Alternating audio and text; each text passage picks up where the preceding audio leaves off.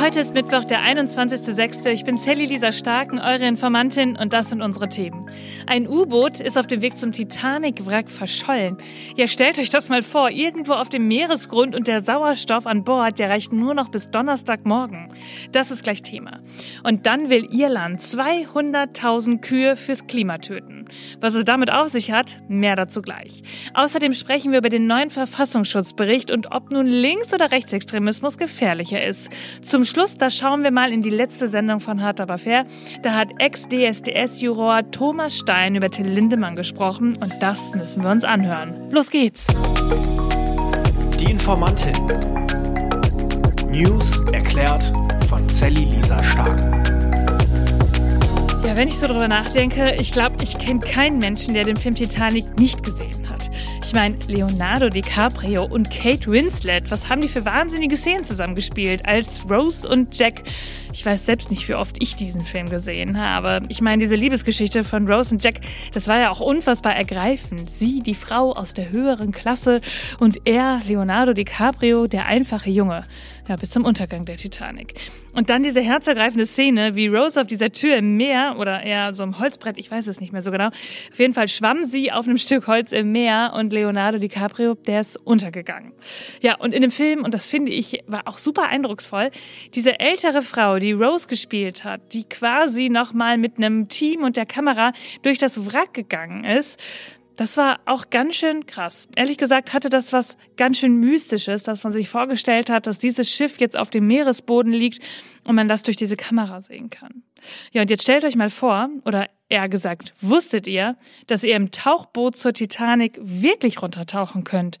Ja, und das führt mich jetzt auch zur aktuellen Meldung, die irgendwie dramatisches, besorgniserregend und auch irgendwie was Mystisches hat.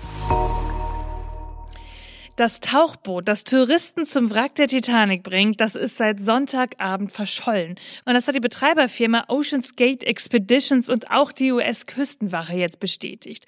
Ja, ein Tauchboot, das zu dem ohnehin schon mysteriösen Wrack der Titanic untertaucht, das ist jetzt wie vom Erdboden verschluckt.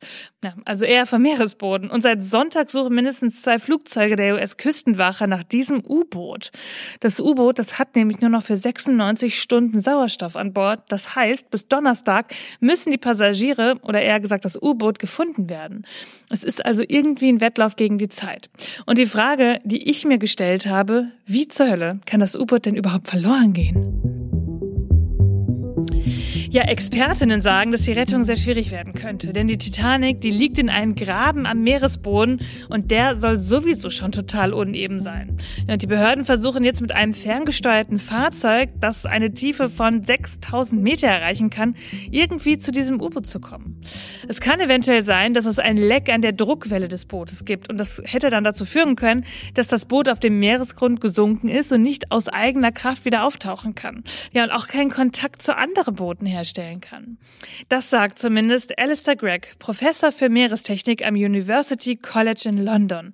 Und er sagt auch, wenn sich das U-Boot sehr weit unten befindet, also da, wo wirklich wenige Schiffe und schon gar keine Taucher vordringen können, dann ist es wirklich ganz schön schwierig, das U-Boot überhaupt wieder nach oben zu holen. Aber es gibt auch Hoffnung und ich glaube, das ist in diesem Fall wirklich wichtig, weil die Vorstellung, dass man unten am Meeresboden in einem U-Boot liegt bei der Titanic, die ist doch irgendwie auch total total gruselig. Ja, der Professor sagt, dass Tauchboote in der Regel über ein Fallgewicht verfügen. Das heißt, sie haben eine Masse, die sie im Notfall freisetzen können. Ja, und damit kann das U-Boot dann nach oben treiben, weil sie quasi an Gewicht verlieren. Es kann also auch sein, dass das U-Boot irgendwo an der Oberfläche vom Meer dümpelt und einen Kommunikationsausfall hat und eigentlich nur darauf wartet, gefunden zu werden. Ich muss ja sagen, so ein Tauchgang, vor dem hätte ich jetzt irgendwie noch mehr Bammel. Aber zur Wahrheit gehört auch dazu, dass dieser Tauchgang, der insgesamt acht Tage dauert, 250.000 Dollar pro Platz kostet. Ja, und deshalb muss ich mir wahrscheinlich auch gar keine Sorgen machen. Hoffen wir einfach, dass das U-Boot vor Donnerstagmorgen wieder gefunden wird. Leute, ich beschäftige mich ja wirklich jeden Tag mit Nachrichten. Und ich habe oft das Gefühl, dass ich bei Nachrichten so denke, hm, Das habe ich jetzt ja wirklich oft schon gelesen. Und ihr fragt mich auch, wie ich mit schlechten Nachrichten umgehe. Und dann muss ich ehrlich sagen, dass ich die meisten Sachen gar nicht so nah an mich heranlasse. Also ich reg mich natürlich auch auf, so wie das jetzt bei Rammstein und Lindemann war. Und ich habe auch zu allem eine Meinung und ich denke auch über viel nach. Aber es ist eben auch mein Beruf und dann sind manchmal die Nachrichten abends auch einfach aus dem Kopf. Anders ist es bei der Nachricht, die ich euch heute mitgebracht habe. Als ich diese Schlagzeile gelesen habe, da dachte ich wirklich im ersten Moment, haben wir heute den 1. April? Oder erlaubt sich da irgendjemand einen Scherz mit uns? Habe ich irgendwas vielleicht auch nicht mitbekommen? Ich habe es recherchiert. Bislang habe ich nichts gefunden, dass das nicht stimmt und deshalb erzähle ich es euch heute. Es gibt ein internes Regierungspapier in Irland und da steht drin, es wird vorgeschlagen, 200.000 Kühe zu töten zum Wohl des Klimas. Ja, was? Schauen wir uns diese Sache doch mal genauer an. Bei diesem internen Papier, da geht es nicht darum, dass Irland vielleicht mehr Fleisch essen möchte und gerade deswegen ein paar Kühe tötet. Nein, es geht ums Klima. Um die Klimaziele in Irland zu erreichen, dafür sollen 200.000 Kühe getötet werden. Denn sonst klappt's anscheinend nicht. Na, steht in dem Papier. Die Umweltbehörde EPA, die hat mitgeteilt, dass das Land seine Klimaziele voraussichtlich deutlich verfehlen wird.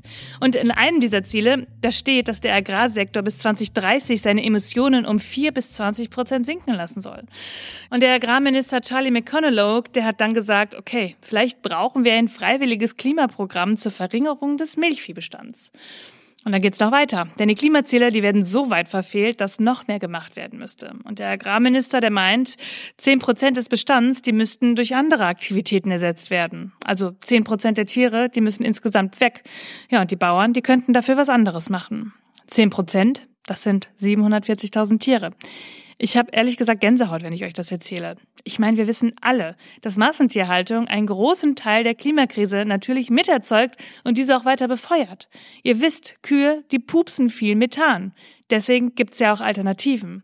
Fleisch aus Biohaltung essen, gar kein Fleisch essen, Milchalternativen trinken.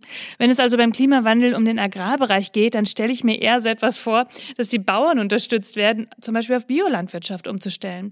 Dass andere Systeme geschaffen werden, die nicht den Massenbetrieb fördern, sondern eben eine nachhaltige Agrarpolitik. Also vielleicht keine neuen Kühe mehr nachkaufen.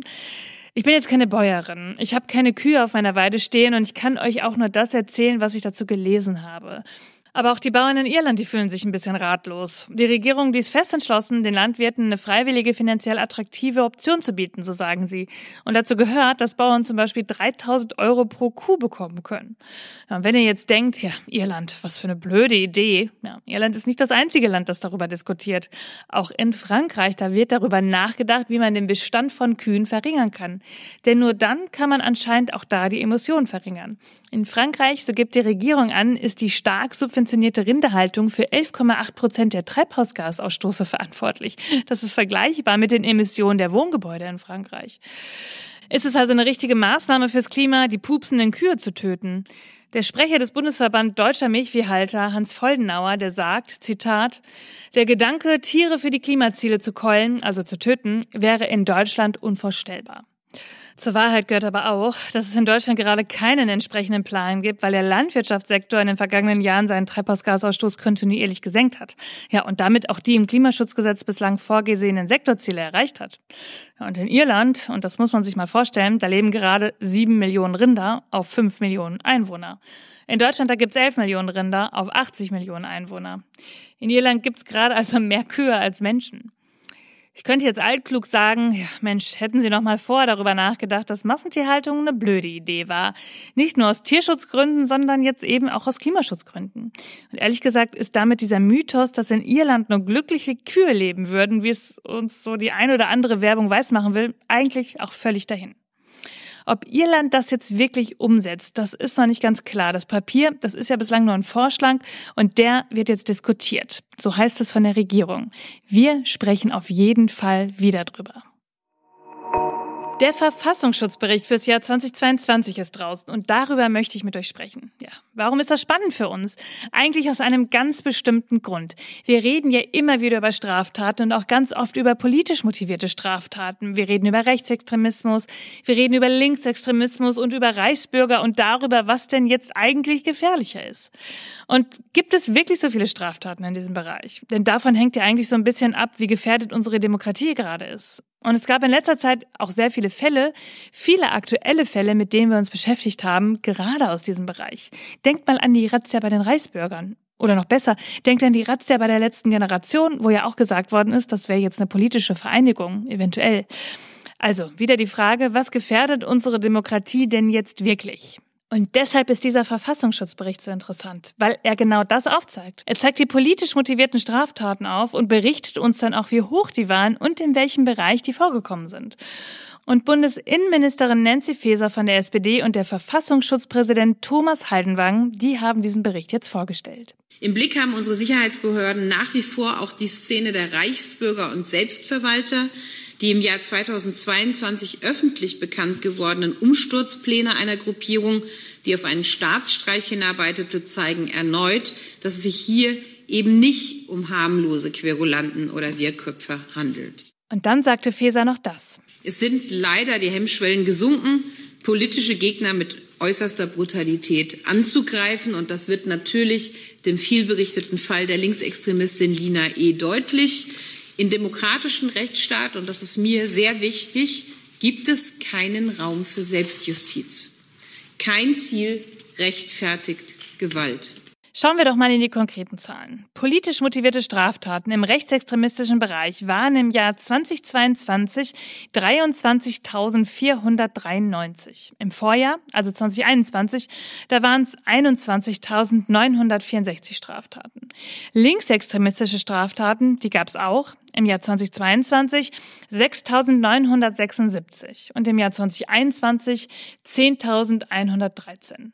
Wir sehen also im Bereich des Rechtsextremismus, da ist die Anzahl der Straftaten um 3,8 Prozent gestiegen und die Gewalttaten, die rechtsextremistisch motiviert sind, sind um 7,5 Prozent gestiegen. Und darunter gab es auch zwei Tötungsdelikte. Und damit ist mal wieder klar, aber vielleicht auch vorausgeschickt, Extremismus von beiden Seiten ist gefährlich für unsere Demokratie und muss bekämpft werden. Es muss alles dagegen getan werden. Aber um darauf zurückzukommen, es ist klar, dass die größte extremistische Bedrohung für die demokratische Grundordnung der Rechtsextremismus ist. Und dabei geht es natürlich um Gewalt, um Tötungsdelikte, wie wir es jetzt auch hier wieder gehört haben. Und es geht auch um Menschen, die quasi die Meinung im Rechtsextremismus mit anderen teilen.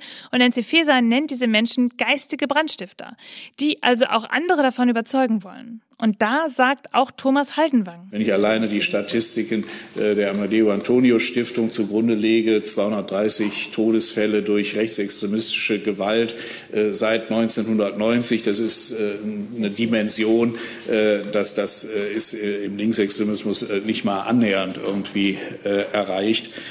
Und also insofern, und wir haben eben auch in den vergangenen Jahren die ja, ganz, ganz schlimmen Fälle eben von, von Tötungs Tötungsdelikten äh, erlebt. Äh, Frau Ministerin hat angesprochen den brutalen Mord am Regierungspräsident Walter Lübcke. Wir haben aber auch eben die fürchterlichen Tötungsdelikte in Hanau gesehen. Wir haben äh, den antisemitischen äh, Attentäter in Halle erlebt äh, und an anderen Städten mehr. Also insofern muss man schon auch, äh, wenn man allein nach diesen nackten Zahlen, brutalen, fürchterlichen Zahlen geht, konstatieren, äh, der Rechtsextremismus ist für die Sicherheit eine Riesengefahr. Und dann ist auf der Pressekonferenz zur Veröffentlichung von diesem Verfassungsschutzbericht noch etwas anderes Spannendes passiert.